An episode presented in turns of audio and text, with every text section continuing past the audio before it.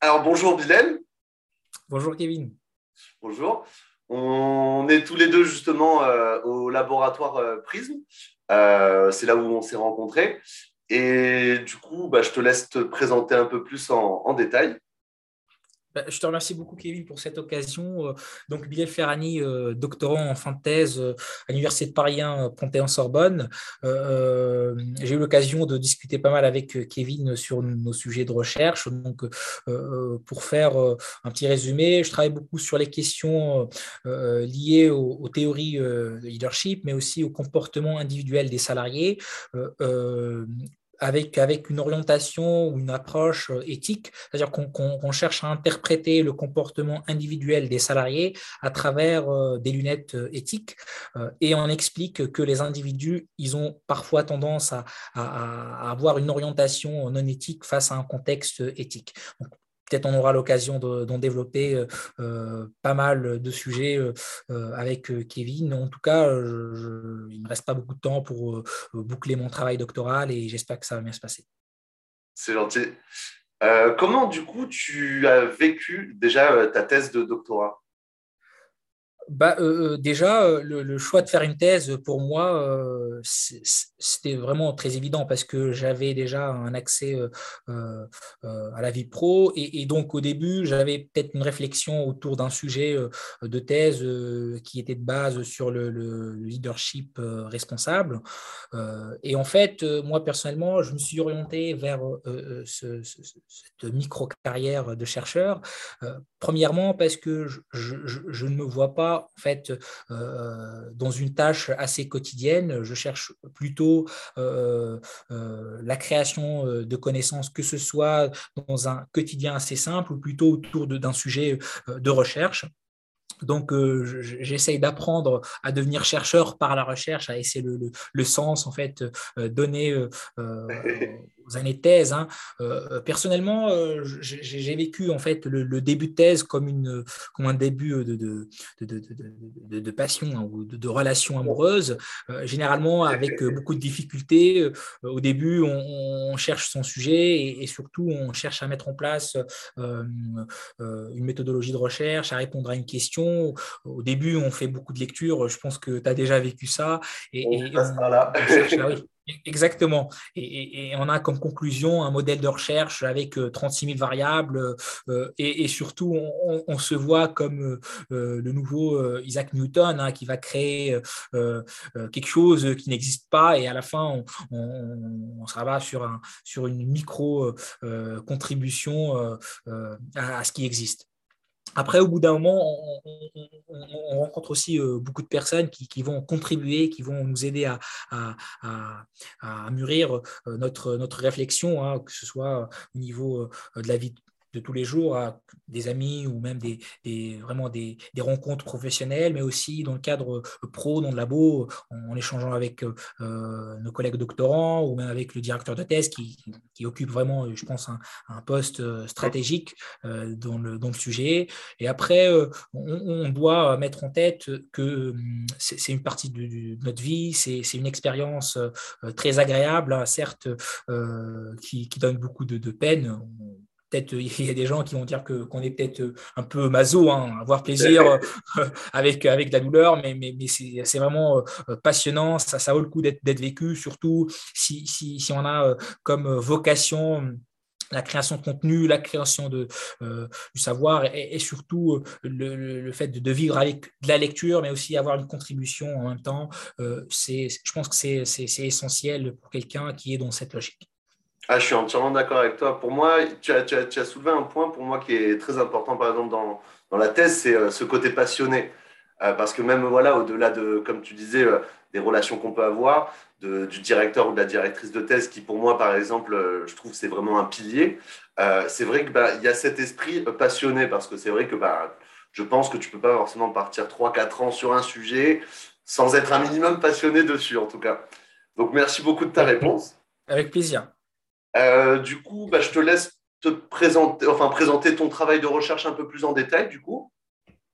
En fait, la question initiale, bon, disons le pré-sujet de thèse, il portait sur, sur la question leadership, mais surtout sur la responsabilité du leader, euh, dans le sens où euh, un leader, il est certes responsable d'une équipe, mais, surtout il est responsable, il doit vraiment rendre des comptes euh, vis-à-vis de, de, de, ses collaborateurs et de leur comportement. Je voulais avoir une vision un peu sociétale du comportement du leader en, parlant vraiment d'un leader responsable, c'est-à-dire que le leader, il est à la fois responsable des actes de ses collaborateurs, mais aussi euh, responsable euh, des, des, conditions de travail, responsable de l'application des, des, stratégies euh, qui ont été déjà mises en place et aussi de, faire respecter en fait les stratégies orientées vers le développement durable et la responsabilité sociétale des entreprises. Ça, c'était le début. Après, au bout d'un moment, j'avais constaté que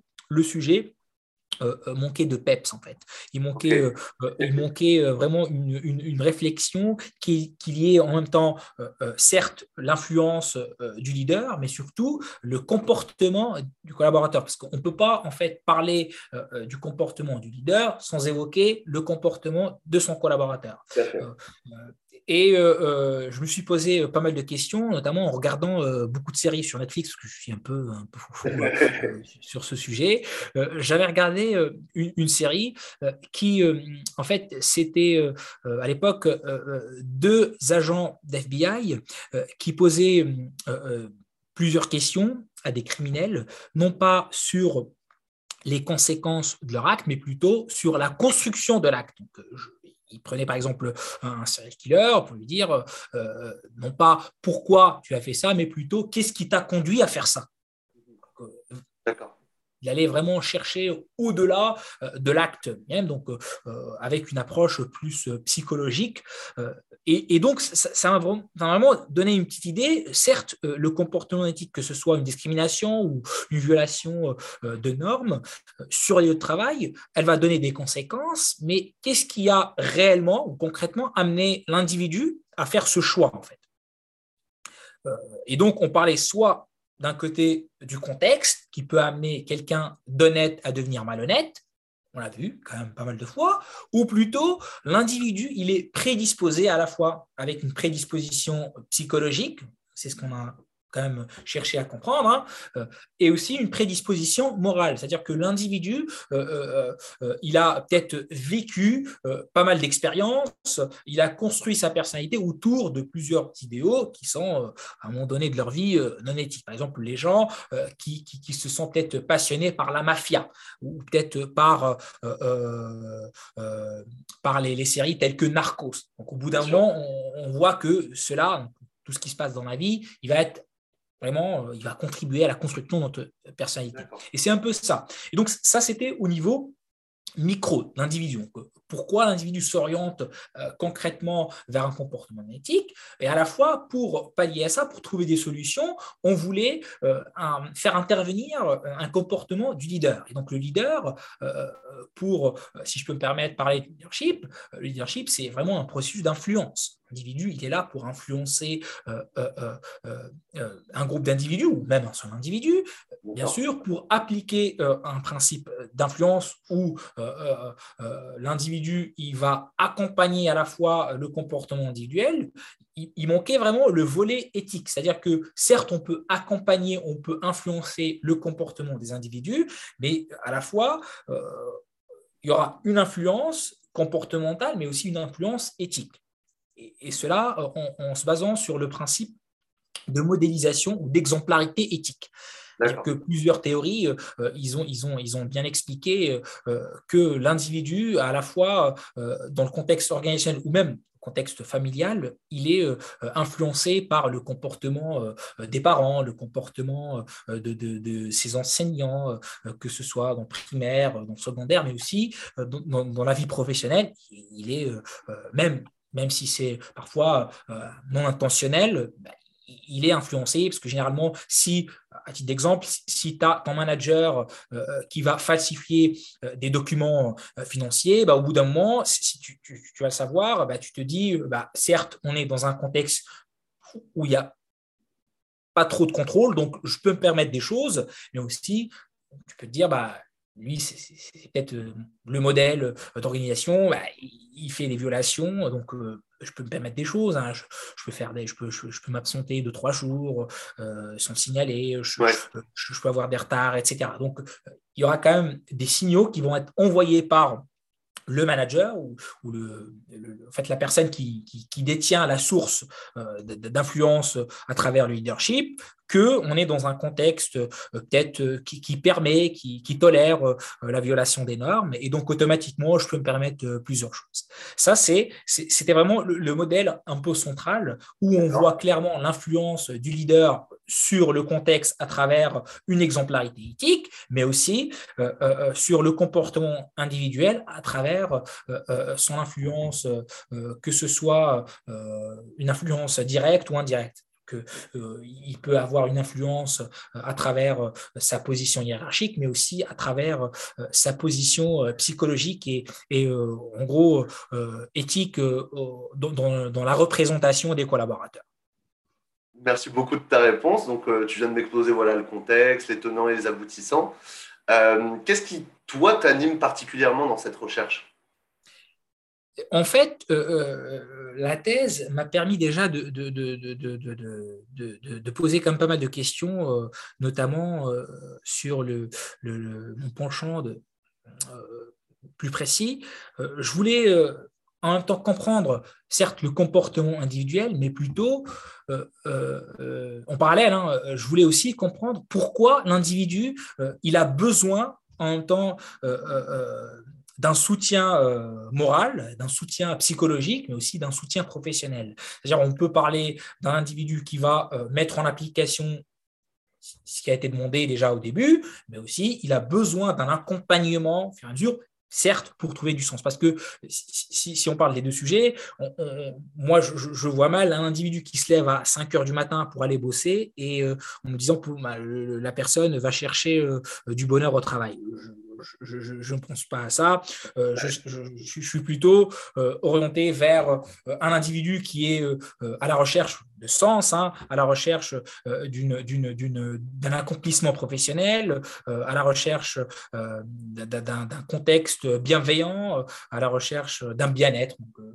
la réalisation de, tout ce qui va être, ce qui va contribuer à son, son épanouissement professionnel et personnel, et cela à travers la recherche de sens à travers euh, l'accomplissement, à travers la motivation intrinsèque et extrinsèque hein, qui, qui, qui, existe, qui existe dans, le, dans, le, dans, le, dans le milieu professionnel. Donc moi, personnellement, je me suis dit, euh, euh, certes, tout ça, ce que je suis en train de, dire depuis quelques minutes, certes, c'est vraiment une somme peut-être de tout ce qui a été réalisé, tout ce qui a été dit dans la littérature, mais aussi une confirmation des, résultats de terrain. Et, c'est ce qui m'a aussi poussé à faire une méta-analyse, hein, pour, pour simplifier la méthode.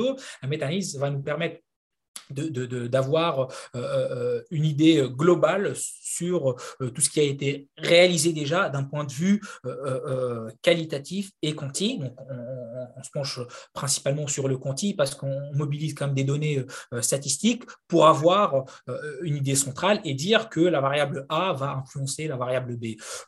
à la fin, on, a un constat qui est presque sûr qu'on peut dire que c'est une vérité, hein, euh, sans parler trop euh, des approches philosophiques de, qu'est-ce qu'une vérité, qu'est-ce que, qu'est-ce que, la vie bonne, etc. Et les approches. il n'y a pas de noir, il n'y a pas de blanc, il n'y a que des nuances de gris. exactement, exactement, exactement. C'est un peu ça, c'est un peu ça.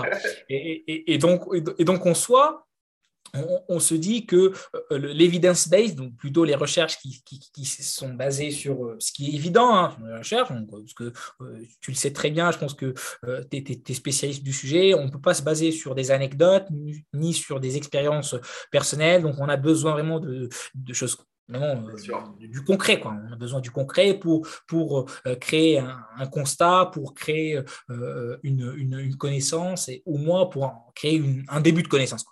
C'est un peu ça. Et, donc, euh, au cours de ma thèse, j'ai constaté qu'on doit à la fois euh, euh, faire de la recherche, remettre en question la recherche, trouver une solution et à la fin, remettre en question sa solution. C'est un peu ça.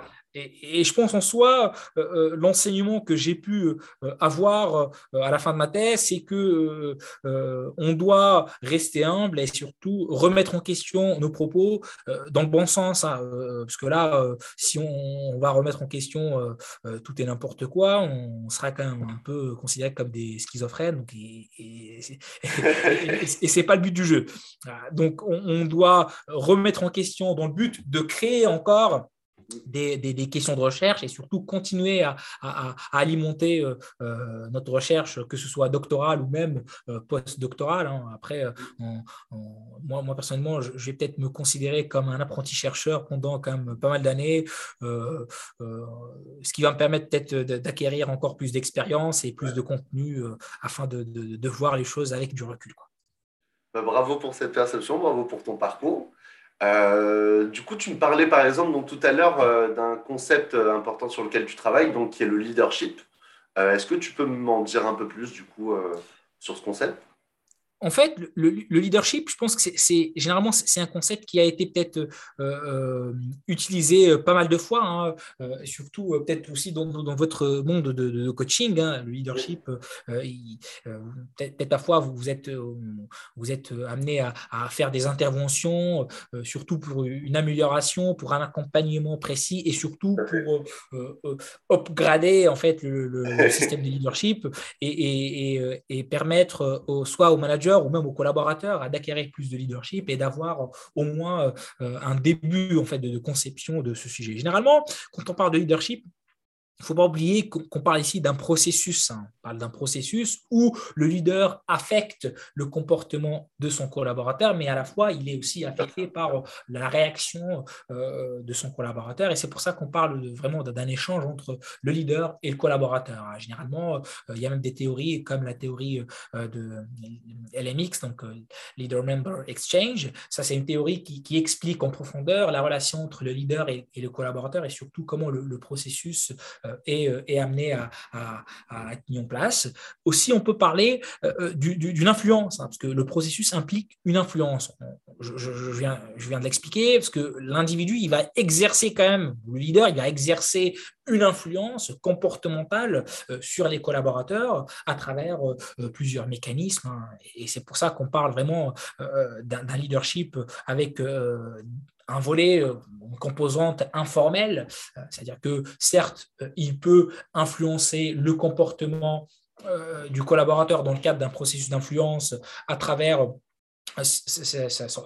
disons, son poste ou sa position hiérarchique, mais ce qui est important, c'est que le leader, il va vraiment influencer le comportement des collaborateurs aussi à travers un volet plus informel, là où on parle beaucoup du charisme, du talent, des valeurs peut-être euh, du, leader. Et, c'est ce qui nous amène aussi à dire que le leader, il a quand même pas mal de caractéristiques euh, bien définies, hein, que ce soit au niveau de sa personnalité, au niveau de sa perception euh, de son environnement, de, son comportement aussi. Tout ça va permettre d'avoir à la fois un exercice d'influence dans le cadre d'un processus assez fluide et, surtout assez simple. parce que généralement, plusieurs lectures, si, on lit sur le sujet, on trouve que pas mal de chercheurs euh, ont tendance à, dire que c'est vraiment un concept très complexe. moi, je pense qu'il est peut-être très complexe à percevoir au début, mais après, quand on a juste les, rouages, on, comprend comment ça se passe, on comprend comment, comment on doit le, mettre en place. Et, surtout, le dernier point, c'est que le leadership, il implique vraiment une, notion en fait euh, très indispensable qui est l'objectif commun. Parce que le leader, dans le cadre aussi de son, processus d'influence, il va amener euh, euh, un groupe d'individus ou un individu euh, à le suivre hein, et, surtout à embarquer surtout son idée, à embarquer sa perception des choses et, surtout à, peut-être à appliquer des stratégies qui vont être mises en place. Ils seront contre ou avec, mais ils seront toujours amené à appliquer ce qui va être dit et aussi à travers une perception du comportement leader, c'est que cette personne va nous amener là où il faut. Et donc, on doit être là, on doit suivre cette personne, toujours dans une logique d'influence, vraiment une influence positive. On ne parle pas d'une influence négative, parce que là, on, peut, on peut, avoir un système de, manipulation. Et ce n'est pas le but du jeu. Donc là, on est plutôt dans une logique d'influence autour d'un objectif commun. Donc, c'est pour ça qu'on parle aussi d'une présence de, du leader dans un groupe défini. C'est un peu ça. Ok. Donc, voilà, à peu près. oui, et, donc aussi dans le cadre de, ma thèse, j'ai essayé quand même de, simplifier aussi la définition du leadership pour dire que c'est vraiment un simple processus d'influence qui est exercé par un leader, hein, que, que, ce soit un leader de, genre masculin ou féminin, on parle de, leader, parce que ça existe quand même pas mal de recherches sur le leadership au féminin. Euh, et euh, on exerce aussi euh, une influence qui, peut résulter à la fois d'une position hiérarchique, mais aussi des caractéristiques du leader, comme je vous ai déjà expliqué, dans le cadre très informel du leadership. Et aussi, le leader, il doit avoir vraiment une capacité à, fédérer hein, des personnes, des collaborateurs autour d'un projet, autour d'une idée, autour d'une valeur, etc. C'est un peu ça.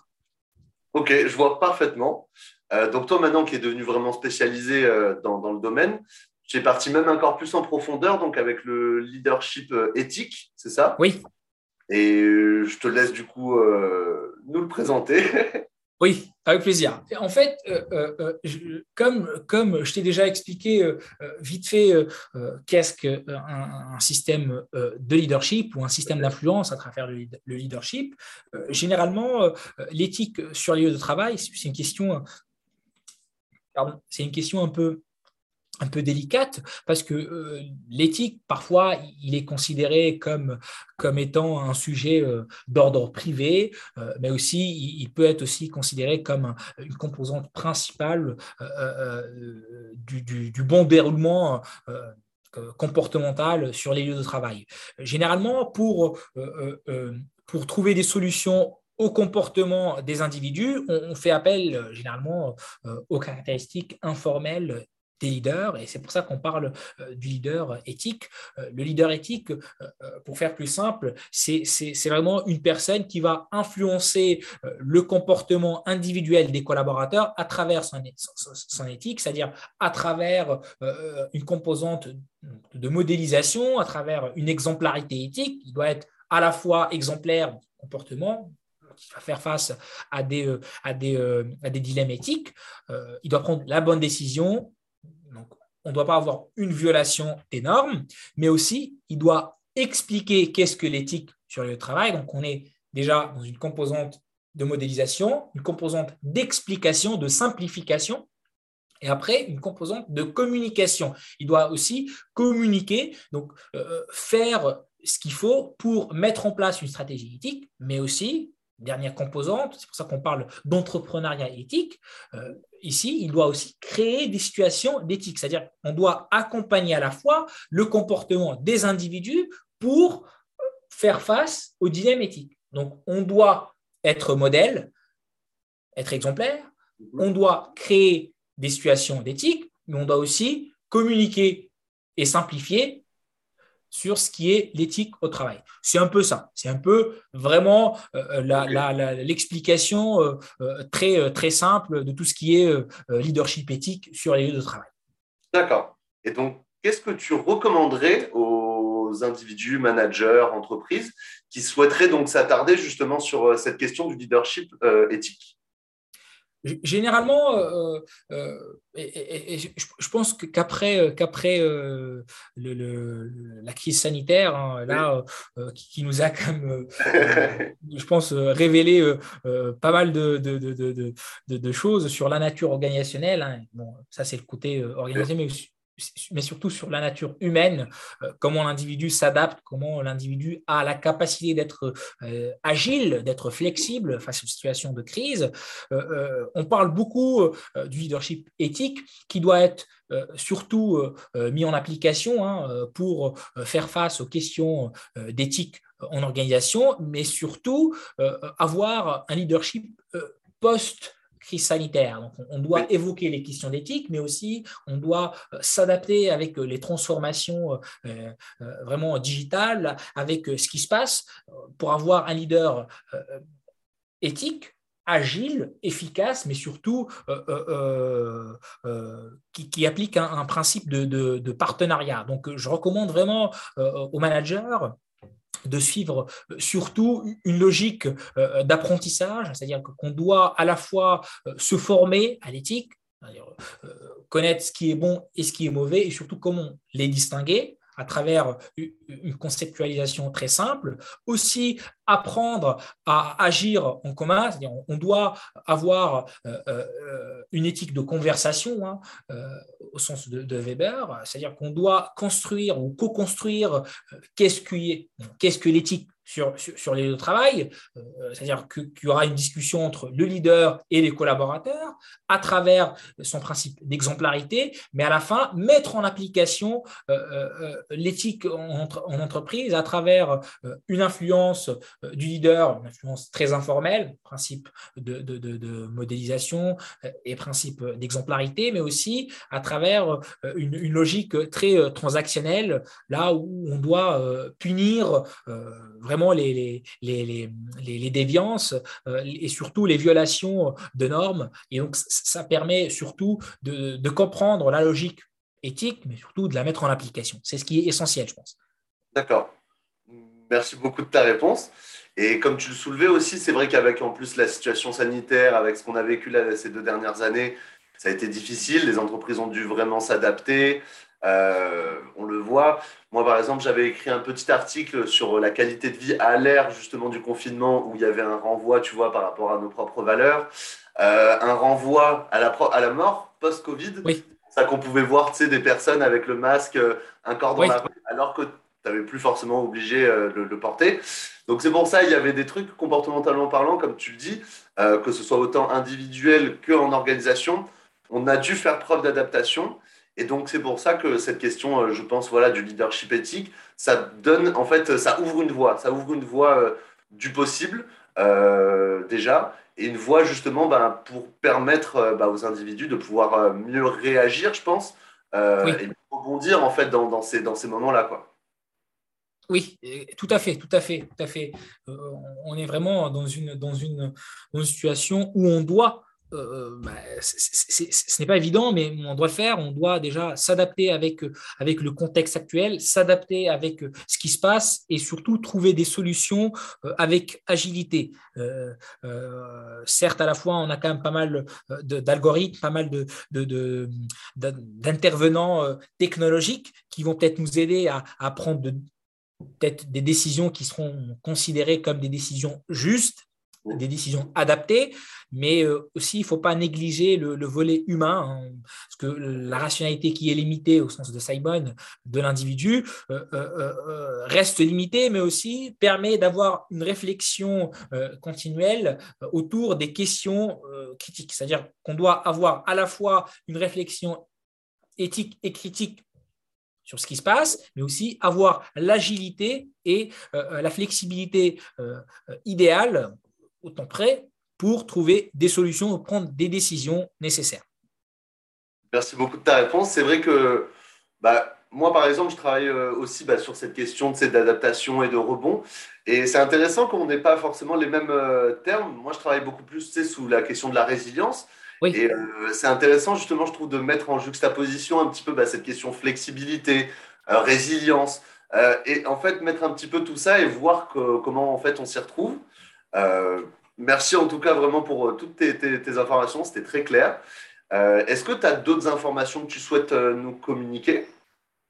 Bah, je, pense que pour euh, boucler, euh, bah, déjà, je, demande à tout le monde vraiment de, prendre soin de, lui et surtout de ses proches et, euh, avoir une réflexion très critique tout ce qui se passe et surtout prendre du recul euh, dans la construction et dans la recherche surtout euh, de sens et euh, avoir un contenu rationnel et surtout un contenu qui est réfléchi et qui tourne autour des bonnes questions et, ne pas vraiment se, se, se, se, tourner autour d'un pot qui est peut-être assez vide au lieu de, de, de, de construire un contenu qui est, qui est qui a du sens et surtout qui va permettre aux managers à la fois et aux collaborateurs d'agir euh, collectivement et, surtout d'avancer collectivement. C'est un peu ça.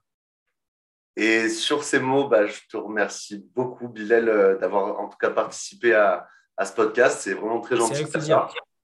Et euh, bah, je te dis en tout cas à très vite. Je te remercie pour tout.